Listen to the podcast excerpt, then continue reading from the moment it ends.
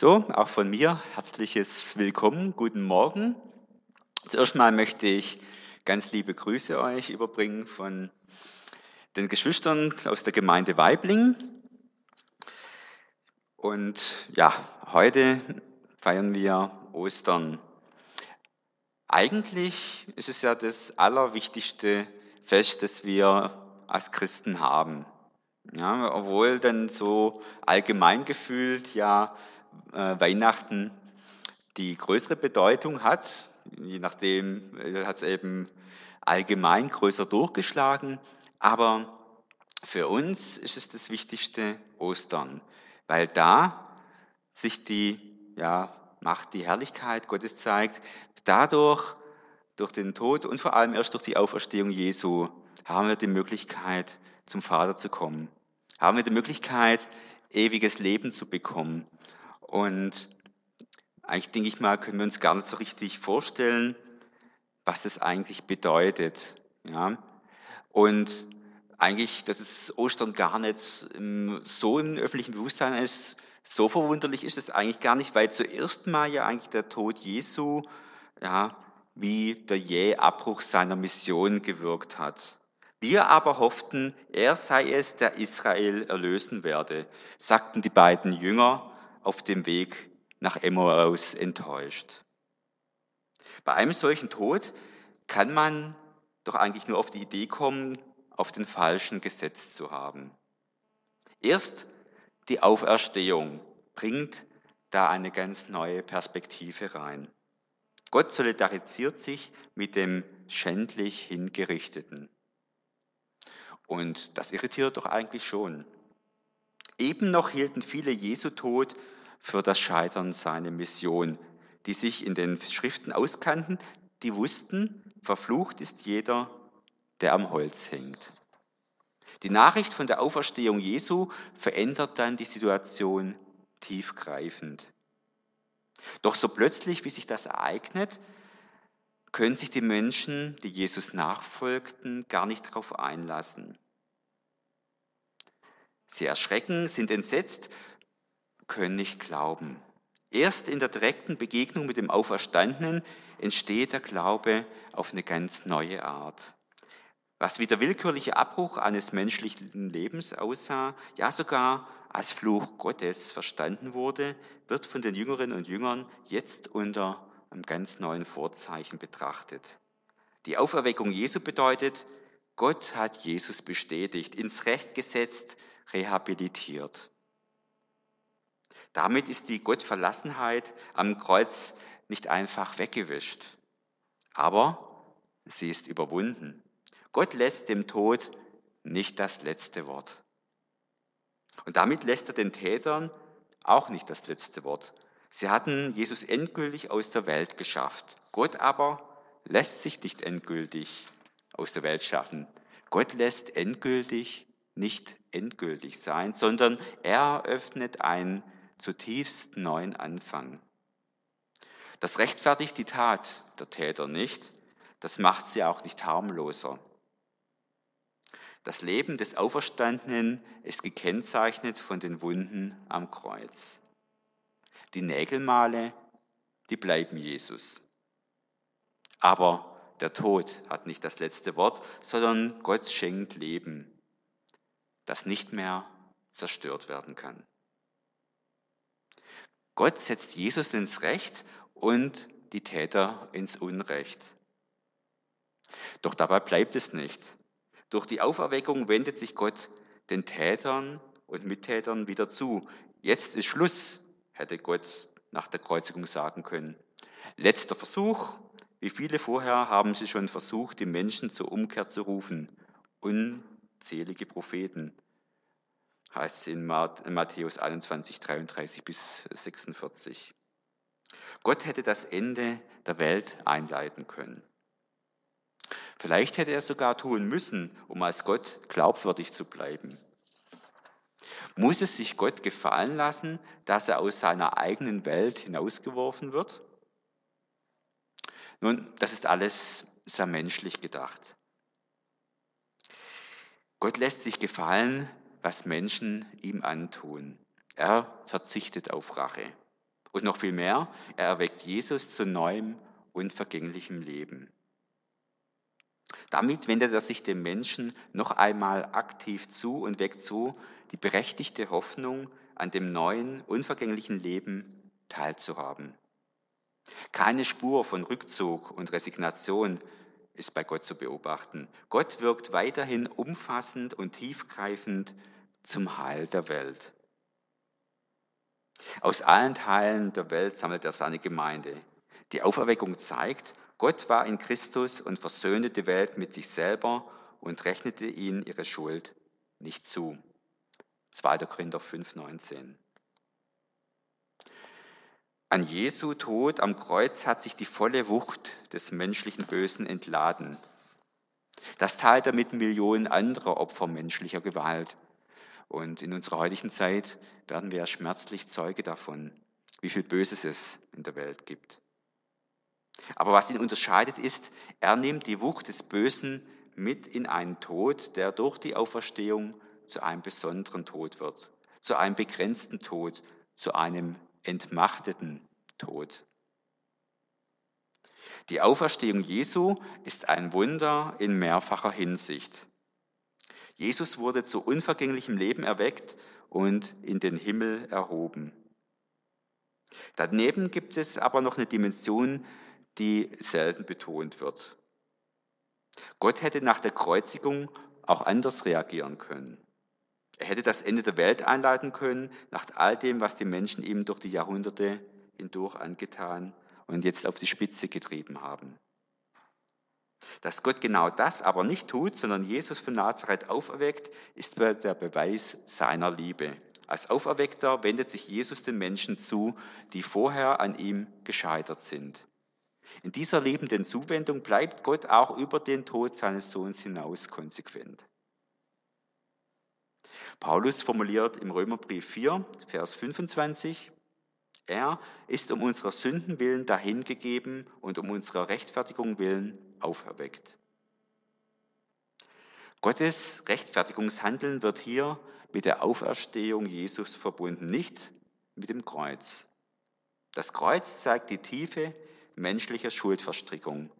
Das Böse entlädt sich an Jesus und durchbricht diese zugleich durch die Auferstehung. Erst von diesem göttlichen Liebesbeweis aus kann das Kreuz als Ausdruck göttlicher Liebe dann auch verstanden werden. Gott ist in diese Welt gekommen, um dem Leben zu dienen. Davon lässt er sich auch durch den Tod nicht abbringen. Es ist Ausdruck seiner Liebe, dass er das Böse mit in den Tod nimmt und durch die Auferstehung überwindet. Weil er uns liebt, hat er sich aufgeopfert und den Tod überwunden. Die biblische Botschaft ist an dieser Stelle klar. Gott versöhnte die Welt mit sich selber. Gott wirkt Versöhnung und empfängt nicht Genugtuung, was seine Heiligkeit verletzt wurde. Gott stiftet Heil, indem der Sohn als Lamm der Welt Sünde erträgt. Gott braucht den Tod seines Sohnes nicht, sondern schafft durch Kreuz und Auferstehung Heil für die Welt. Aber dass der Tod Jesu am Kreuz überhaupt eine Heilsbedeutung hat, das versteht sich nicht von selbst. Erst Ostern, als der Gekreuzigte als Auferstandener erscheint, wirft ein neues Licht auf diesen Tod. Dadurch blieb es eben nicht bei dem Schrecken und der Resignation, die Erfahrung mit dem Auferstandenen erlauben es den Jüngerinnen und Jüngern, den Kreuzestod mit Erfahrungen aus ihrem Leben mit Jesus und mit verschiedenen Verheißungstexten aus der Bibel zu verbinden. Ein Beispiel dazu ist die Emmaus-Geschichte im 24. Kapitel des Lukas-Evangeliums. Ich lese daraus die Verse 13 bis 27. Und siehe, zwei von ihnen gingen an demselben Tage in ein Dorf, das war von Jerusalem etwa zwei Wegstunden entfernt. Dessen Name ist Emmaus. Und sie redeten miteinander von allen diesen Geschichten. Und es geschah, als sie so redeten und sich miteinander besprachen, da nahte sich Jesus selbst und ging mit ihnen. Aber ihre Augen wurden gehalten, dass sie ihn nicht erkannten. Er sprach aber zu ihnen, was sind das für Dinge, die ihr miteinander verhandelt unterwegs? Da blieben sie traurig stehen, und der eine mit Namen Kleopas antwortete und sprach zu ihm, Bist du der Einzige unter den Fremden in Jerusalem, der nicht weiß, was in diesen Tagen dort geschehen ist? Und er sprach zu ihnen, Was denn? Sie aber sprachen zu ihm, Das mit Jesus von Nazareth, der ein Prophet war, mächtig in Taten und Worten vor Gott und allem Volk, wie ihn unsere hohen Priester und Oberen zur Todesstrafe überantwortet und gekreuzigt haben. Wir aber hofften, er sei es, der Israel erlösen werde. Über und, und über das alles ist heute der dritte Tag, dass dies geschehen ist. Auch haben uns erschreckt einige Frauen aus unserer Mitte, die sind früh bei dem Grab gewesen, haben sein Leib nicht gefunden. Kommen und sagen, sie haben eine Erscheinung von Engeln gesehen, die sagen, er lebe. Und einige von uns gingen hin zum Grab und fanden so, wie es die Frauen sagten, aber ihn sahen sie nicht. Und er sprach zu ihnen, O ihr Toren, zu trägen Herzens all dem zu glauben, was die Propheten geredet haben. Musste nicht Christus dies erleiden und in seine Herrlichkeit eingehen? Und er fing an bei Mose und allen Propheten und legte ihnen aus, was in der ganzen Schrift von ihm gesagt war. Soweit mal zum Text. Leider haben die beiden Jünger nicht aufgeschrieben, was Jesus ihnen da auf dem Weg nach Emmaus denn so genau erklärt hat. Also ich muss schon sagen, das war wirklich eine blöde Nachlässigkeit von den beiden. Denn so bleiben leider viele wichtige Fragen offen, die uns Jesus hier erklärt haben könnte. Nach Lukas sagt Jesus hier, dass er leiden musste und dass Propheten dies vorhergesagt haben. Man könnte nun meinen, dass Gott in seiner Allmacht festgesetzt hat, dass sein Sohn gekreuzigt werden muss. Wie wenn Gott alles geplant hätte und es keine Alternative gäbe. Aber gerade mit den Worten Allmacht und Allwissenheit kriegt man dann manchmal theologische Probleme. So wird Gott da leicht zum Gefangenen seiner eigenen Vorherbestimmung. Dann erscheint Gott oft in unseren Lösungen als Sklave von Sachzwängen. Denn auch die Mörder Jesu hätten dann ja gar keine andere Wahl gehabt. Aber keine Schrift des Neuen Testaments lässt Zweifel daran, dass Jesus menschlicher Bosheit zum Opfer gefallen ist. Wären alle nur Vollstrecker eines göttlichen Plans, dann wäre ja niemand ernsthaft schuldig oder verantwortlich zu machen. Wem dem so wäre, könnte man noch andere Verbrecher als Sachzwänge der Geschichte darstellen. Wenn Gott alles allmächtig und allwissend festgesetzt hat, warum dann nicht auch unsere Verbrechen? Das Muss bedeutet demnach offenbar etwas anderes. In 2. Korinther 4,10 sagt Paulus, er habe leiden müssen, damit das Leben Jesu an ihm offenbar werde. Wird Paulus also zum Leiden gezwungen weil nur so etwas über das von Jesus herkommende Leben offenbar wird? Nein. Die Hilfe Gottes setzt das Leiden des Paulus notwendig voraus. Denn ohne Leiden wäre keine Hilfe gewesen. Die Situationen gaben Anlass dafür, dass Gottes Hilfe erkennbar wurde. Insofern setzt Gottes Hilfe das Leiden dann auch voraus. Ebenso wie ein Ereignis auf ein anderes antwortet, das vorher da war. Das gleiche gilt beim Tod von Lazarus, der dazu diente, Jesus dadurch zu verherrlichen. Es wäre zynisch, wenn Jesus den Tod eines Menschen in Kauf nehme, um daran Gottes Wundermacht zu zeigen. Aber er hat zugewartet. Das geschieht auch bei uns. Vielleicht wartet Gott bei uns auch manchmal deshalb, um uns mit umso größerer Herrlichkeit zu beschenken. Auch in Römer 5,20 muss nicht die Sünde zuerst mächtig werden, damit die Gnade sich umso mächtiger weisen kann. Richtig müsste man sagen, wo die Schuld groß geworden ist, besteht für Gott ein Anlass zu zeigen, dass seine Gnade noch reicher geworden ist. Bei Lazarus greift Jesus nicht ein, so auch Gott nicht am Kreuz. Vielleicht wartet Gott deshalb, um mit der Zuwendung mit umso größerer Herrlichkeit antworten zu können? Das Muss betrifft nie das letzte Ziel der Ereignisse, sondern immer nur das Vorletzte. Also das, was dem Ziel Gottes vorangeht und leider oft vorangehen muss. Im Nachhinein erkennt man dann, dass Gottes Weg über diese Station geführt hat, auch wenn sie als Station nicht geplant, gewollt oder verursacht waren. Sie sind aus dem Rückblick notwendig, weil es immer Vorletztes geben muss, wo es Letztes gibt. Jesus weiß zum Beispiel vorher, dass einer seiner Jünger ihn verraten wird. Dennoch ist Judas schuldig. Es ist kein Automatismus. Nirgends ist gesagt, dass die Erlösung nur so geschehen konnte. Gott kommt über die Taten der freien Menschen zum Ziel. Darin ist Gott allmächtig, dass er aus allem etwas machen kann. Gott ist der Herr der Geschichte, doch nicht im Sinne des Plans. Leiden und Tod Jesu bekommen einen Sinn in dieser Geschichte, doch von ihrem Ziel her, von einem Ziel her, das Erlösung und Befreiung heißt. Hier und nur hier ist Gottes eigentliche Wille zu orten und zu finden. In Markus 14, 36 sagt Jesus, Abba, mein Vater, alles ist dir möglich, nimm diesen Kelch von mir, doch nicht, was ich will, sondern was du willst. Jesus sagt nicht, wenn du mich töten willst, so tu es, sondern von mir aus möchte ich weglaufen oder mich wehren. Willst du das oder willst du, dass ich bleibe und mich nicht wehre? Im Gebet erkennt Jesus, dass das Letztere Gottes Willen ist. Das gesamte biblische Gottesbild lässt, soweit ich das sehe, die Annahme nicht zu, Gott wolle direkt, zielgerichtet und grundlos den Tod seiner Menschen. Gott will um jeden Preis und kompromisslos leben. Er will den Tod Einzelner auch nicht als Voraussetzung und Brücke für das Leben anderer. Aber warum greift Gott nicht ein? Dazu ist wohl auf das Lazarus-Beispiel zu verweisen. Vielleicht greift Gott nicht ein, um der größeren Herrlichkeit willen.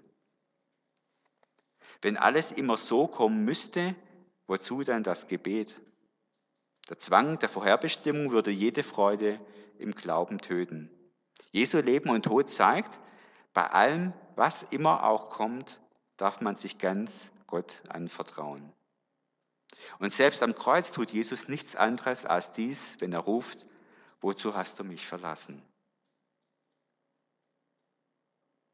Aber warum musste Jesus nun sterben? Warum gab es keine Alternativen zu diesem Erlösungsweg? Warum kann ein allmächtiger Gott die Sünde nicht einfach verzeihen? Und schließlich und überhaupt ganz grundsätzlich, muss Gott überhaupt etwas müssen?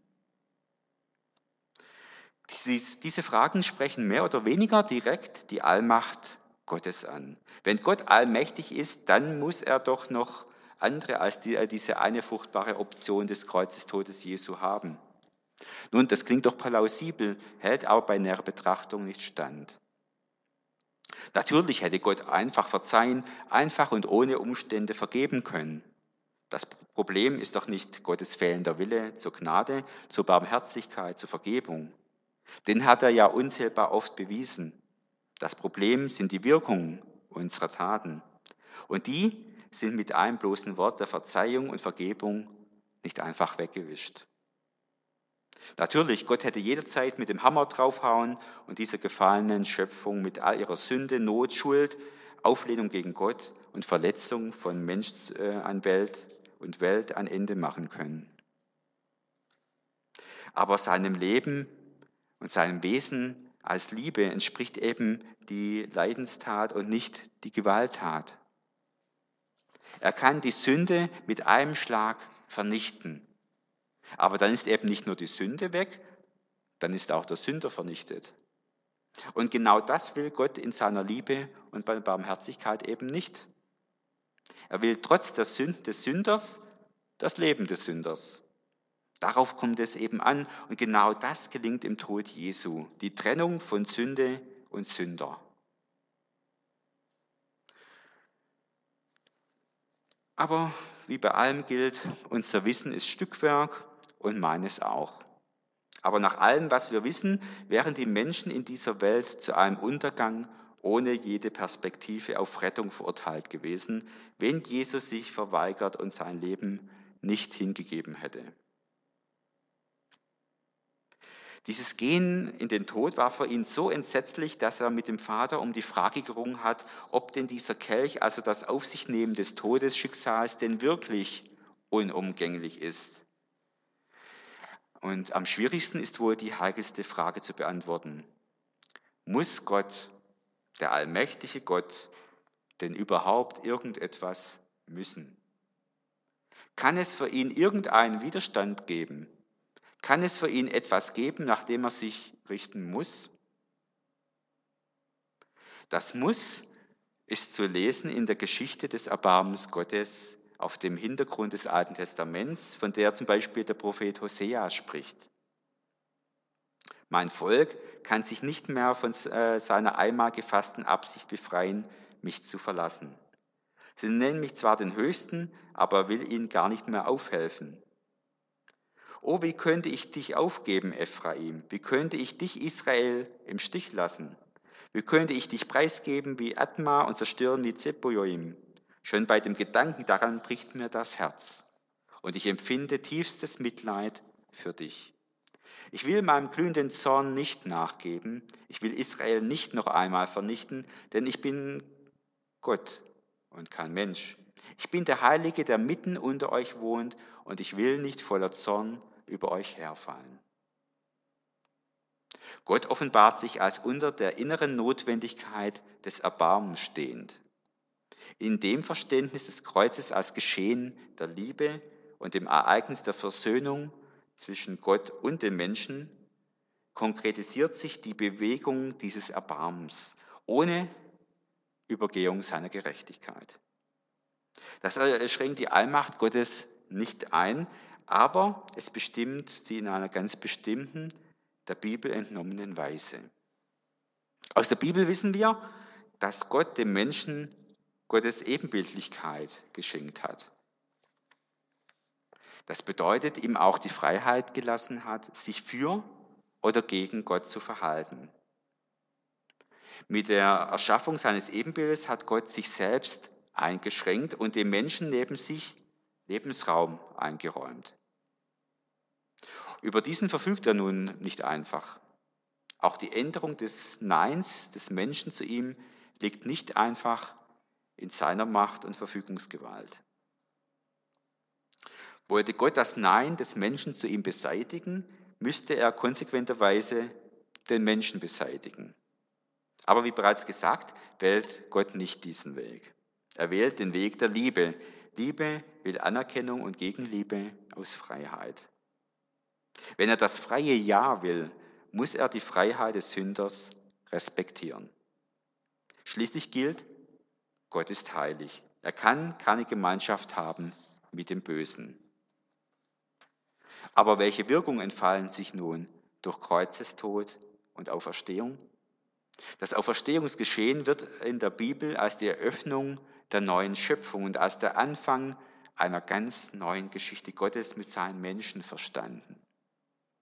An ganz vielen Stellen des Neuen Testaments finden wir sehr breite und umfassende Erklärungen, was uns durch die Auferstehung Jesu alles von Gott geschenkt wird. Und nun zum Abschluss meiner Osterpredigt will ich uns daher nur noch kurz fünf dieser Bedeutungen vor Augen führen. Erstens, was wir durch Tod und Auferstehung Jesu geschenkt bekommen haben, ist Stellvertretung und Sündenvergebung. 1. Korinther 15,3 Zu dieser Botschaft, die ich so an euch weitergegeben habe, wie ich selbst empfing, gehören folgende entscheidende Punkte. Christus ist in Übereinstimmung mit den Aussagen der Schrift für unsere Sünden gestorben. Ohne das Kreuz gibt es keine Vergebung der Schuld vor Gott. Das ist die tragende Wahrheit des Evangeliums. Gott hat Jesus in diese Welt gesandt, um die ganze Schuld der Menschheit auf sich zu nehmen. Zweiter Punkt, was wir durch Tod und Auferstehung Jesu geschenkt bekommen haben, ist Befreiung und Heilung. Kolosser 2, 14 und 15.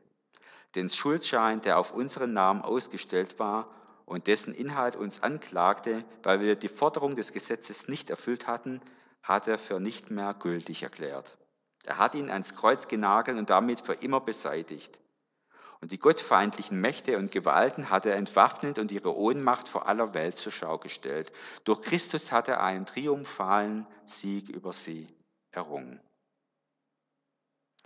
Jesus hat am Kreuz nicht nur unsere Sünde auf sich genommen und für uns Vergebung vor Gott erwirkt. Er hat uns auch frei gemacht von dem Gesetz der Sünde, von den Mächten, die uns immer und immer und immer wieder hinreißen wollen in die Sünde, in die Gottesferne.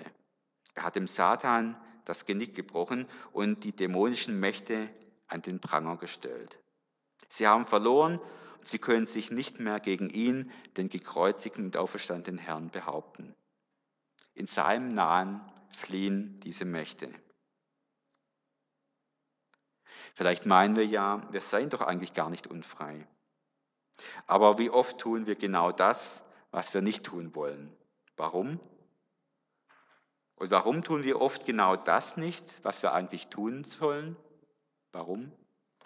Die Bibel spricht hier von der Sklaverei der Sündenmacht. Jesus sagt, wer Sünde tut, ist ein Sklave der Sünde. Aber er sagt auch, dass er uns aus dieser Sklaverei losgekauft hat. Er hat sein Leben als Lösegeld gegeben, damit wir frei sein können. Das Kreuz Jesus sagt mir, ich kann ein freier Mensch sein. In mir ist eine Kraft wirksam, die allein durch den Tod und Auferstehung Jesu freigesetzt worden ist. Ich bin befreit durch das Blut Jesu Christi, befreit von dieser Gesetzmäßigkeit der Sünde. Paulus bezeugt diese Tatsache in Römer 6,14 folgendermaßen. Dann wird nämlich die Sünde ihre Macht nicht mehr über euch ausüben, denn ihr lebt nicht unter dem Gesetz. Euer Leben steht vielmehr unter der Gnade. Und hinzu kommt, dass er auch alle unsere Schmerzen und unsere Krankheit mit an das Kreuz genommen hat. 1. Petrus 2, 24. Er, der unsere Sünden an seinem eigenen Leib ans Kreuz hinaufgetragen hat, sodass wir jetzt der Sünden gegenüber gestorben sind und für das leben können, was für Gott richtig ist. Ja, durch seine Wunden seid ihr geheilt. Ein dritter Punkt, was wir durch Tod und Auferstehung Jesu geschenkt bekommen haben, ist Erlösung und ewiges Leben. Johannes 3, 16 und 17. Denn Gott hat der Welt seine Liebe dadurch gezeigt, dass er seinen einzigen Sohn für sie hergab, damit jeder, der an ihn glaubt, das ewige Leben hat und nicht verloren geht. Gott hat seinen Sohn nicht in die Welt gesandt, um sie zu verurteilen, sondern um sie durch ihn zu retten. Es geht nicht nur darum, dass wir hier Vergebung, Freiheit und Heilung erfahren, sondern dass wir in ein ganz neues Leben hineinfinden. Ein Leben von der Qualität der Ewigkeit. Es geht darum, dass das gleiche Leben, das in Jesus Christus war, auch in uns weiterlebt. Es geht darum, dass selbst der Tod uns dieses neue Leben nun nicht mehr rauben kann. Wer an Jesus Christus glaubt, der wird leben, selbst wenn er gestorben ist. Er wird in alle Ewigkeit bei Gott sein können. Er wird auch in den Himmel kommen und nicht in der ewigen Gottesferne in der Hölle sein müssen. Das ist eine umfassende Gewissheit, die wir nur haben, weil Jesus Christus durch das Kreuz und die Auferstehung den Weg in den Himmel für uns frei gemacht hat. Wir sind nun Menschen, die erlöst sind, die ewiges Leben haben, die in den Himmel kommen wir gehen nicht verloren, sondern wir sind errettet. Ein vierter Punkt, den wir durch Tod und Auferstehung Jesu geschenkt bekommen haben, ist Rechtfertigung und Gerechtigkeit. 2. Korinther 5, 21, denn der ohne jede Sünde war, hat Gott für uns zur Sünde gemacht, damit wir durch die Verbindung mit ihm die Gerechtigkeit bekommen, mit der wir vor Gott bestehen können und Römer 3, 23 bis 25. Denn alle haben gesündigt und in ihrem Leben kommt Gottes Herrlichkeit nicht mehr zum Ausdruck. Und dass sie für gerecht erklärt werden, beruht auf seiner Gnade. Es ist sein freies Geschenk aufgrund der Erlösung durch Jesus Christus. Ihn hat Gott vor den Augen aller Welt zum Sühneopfer für unsere Schuld gemacht. Durch sein Blut, das er vergossen hat, ist die Sühne geschehen. Und durch den Glauben kommt sie uns zugute. Damit hat Gott unter Beweis gestellt, dass er gerecht gehandelt hatte, als er die bis dahin begangenen Verfehlungen der Menschen ungestraft ließ. gerechtfertigt, Gerechtigkeit, Rechtfertigung. Diese Bibelstellen sagen, wie Gott uns seit der Auferstehung ansieht, wenn wir an Jesus glauben. Wir sind Menschen, die gerecht gemacht wurden. Wir sind Menschen, die er mit Augen der Gnade ansieht. Wenn er Gott auf mich sieht, dann sieht er nicht zuerst all die Fehler und Flecken, sondern dann sieht er zuerst Jesus, den Gekreuzigten, der seine Arme ausbreitet und sagt, dieser gehört zu mir. Ich habe ihn gerecht gemacht. Er lebt unter der Gnade. Da kommen zwar die vielen Ankläger, die uns verklagen wollen, dass unser Leben ungerecht ist, dass es nicht ausreicht, um Gottes Gnade und seine Liebe zu empfangen. Aber wer wird es noch wagen, Anklage gegen die zu erheben, die Gott erwählt hat? Gott selbst erklärt sich ja für gerecht. Ist da noch jemand, der sie verurteilen könnte? Jesus Christus ist doch für sie gestorben. Mehr noch, er, sitzt auferweckt, er ist auferweckt worden und er sitzt an Gottes rechter Seite und tritt für uns ein, sagt Paulus in Römer 8, 33, 34. Und noch ein fünfter und letzter Punkt, was wir durch Kreuz und Auferstehung Jesu geschenkt bekommen haben, ist Versöhnung und Frieden. Römer 5, 1. Nachdem wir nun aufgrund des Glaubens für gerecht erklärt worden sind, haben wir Frieden mit Gott durch Jesus Christus, unseren Herrn. Und 2. Korinther 5, 18 und 19. Das alles ist Gottes Werk. Er hat uns durch Christus mit sich selbst versöhnt und hat uns den Dienst der Versöhnung übertragen. Ja, in der Person von Christus hat Gott die Welt mit sich versöhnt, sodass er den Menschen ihre Verfehlungen nicht anrechnet. Und uns hat er die Aufgabe anvertraut, diese Versöhnungsbotschaft zu verkündigen. Durch Kreuz und Auferstehung verbindet Jesus Himmel und Erde. Er bringt das zusammen, was getrennt ist und versöhnt, was gegeneinander steht.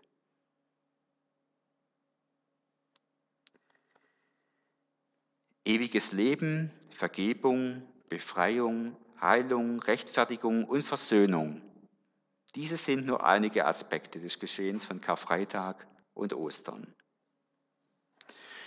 Ich denke, wir werden es nie zu Ende begreifen können. Es bleibt irgendwie unbegreiflich und dennoch ist es die göttliche Weisheit, von der wir alle leben. Das Kreuz scheint wie ein Symbol der Ohnmacht und Schwäche zu sein und doch ist es das Mächtigste, was es in dieser Welt gibt, weil Jesus eben wieder auferstanden ist. Martin Luther hat es einmal griffig so formuliert. Christus und ich, wir sind miteinander ein Kuchen. Vorher waren die Zutaten getrennt, aber jetzt sind sie so ineinander verrührt, miteinander gebacken, dass sie untrennbar eins sind. Das weiß der Glaube. Jesus Christus und ich sind nicht zu scheiden. Was von ihm gilt, das gilt auch von mir. Und seit Ostern gilt für alle, die zu Jesus gehören, diese Zusage, als Kind Gottes angenommen zu sein. Das ist ein Geschenk, das Gott all denen macht, die Jesus in ihr Leben aufgenommen haben. So steht es im Johannes-Evangelium. All denen jedoch, die ihn, Jesus, aufnahmen und an seinen Namen glauben, gab er das Recht, Gottes Kinder zu werden. Genau diese Nähe ermöglicht Jesus, indem er am Kreuz alles wegnimmt, was zwischen uns und dem Vater steht und uns so den Weg zu Gott ermöglicht. Durch seinen Tod und seine Auferstehung wird, äh, wird das bestätigt. Wir dürfen wirklich Vater zu Gott sagen. So heißt es in Römer 8, 14 bis 17. Alle, die sich von Gottes Geist leiten lassen, sind seine Söhne und Töchter. Denn der Geist, den ihr empfangen habt, macht euch nicht zu Sklaven, sondern so, so dass ihr von neuem in Angst und Furcht leben müsstet. Er hat euch zu Söhnen und Töchtern gemacht. Und durch ihn rufen wir, wenn wir beten, Abba, Vater. Ja, der Geist selbst bezeugt es in uns, in unserem Innersten, dass wir Gottes Kinder sind. Wenn wir aber Kinder sind, sind wir auch Erben. Erben Gottes und Miterben mit Christus. Dazu gehört allerdings, dass wir jetzt mit ihm leiden, dann werden wir aber auch an seiner Herrlichkeit teilhaben. Das und alles haben wir durch Ostern geschenkt bekommen. Und ich denke, da werden wir nie drüber fertig, das zu begreifen, was das eigentlich alles bedeutet. Da können wir ja Gott nur dafür loben und ihm dafür Dank sagen. Amen.